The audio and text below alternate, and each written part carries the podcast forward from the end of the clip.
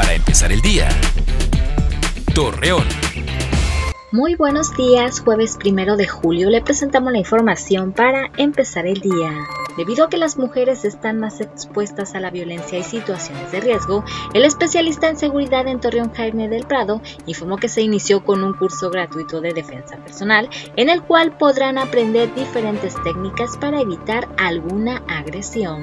Para que la ciudadanía cuente con un mejor suministro del vital líquido, el alcalde de Torreón Jorge Cermeño anunció que se perforó un nuevo pozo en la colonia Victoria que tiene como finalidad abastecer de agua a diferentes sectores habitacionales que se han visto afectados por la escasez de este recurso.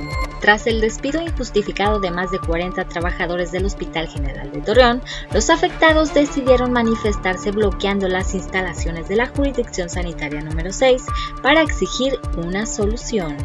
Luego de que el presidente de la República, Andrés Manuel López Obrador, propusiera el proyecto Agua Saludable para la Laguna, representantes de diferentes asociaciones solicitan al mandatario dar marcha atrás con su propuesta. Según Jorge Antonio Paredes, subdirector de Tránsito y Vialidad en Gómez Palacio, indicó que en lo que va de este 2021, elementos de seguridad han sido víctimas de agresiones al infraccionar a automovilistas que no respetan las indicaciones viales. Acompáñanos con toda la información dos minutos antes de las 8 de la noche por Mega Noticias. Para empezar el día. Torreón.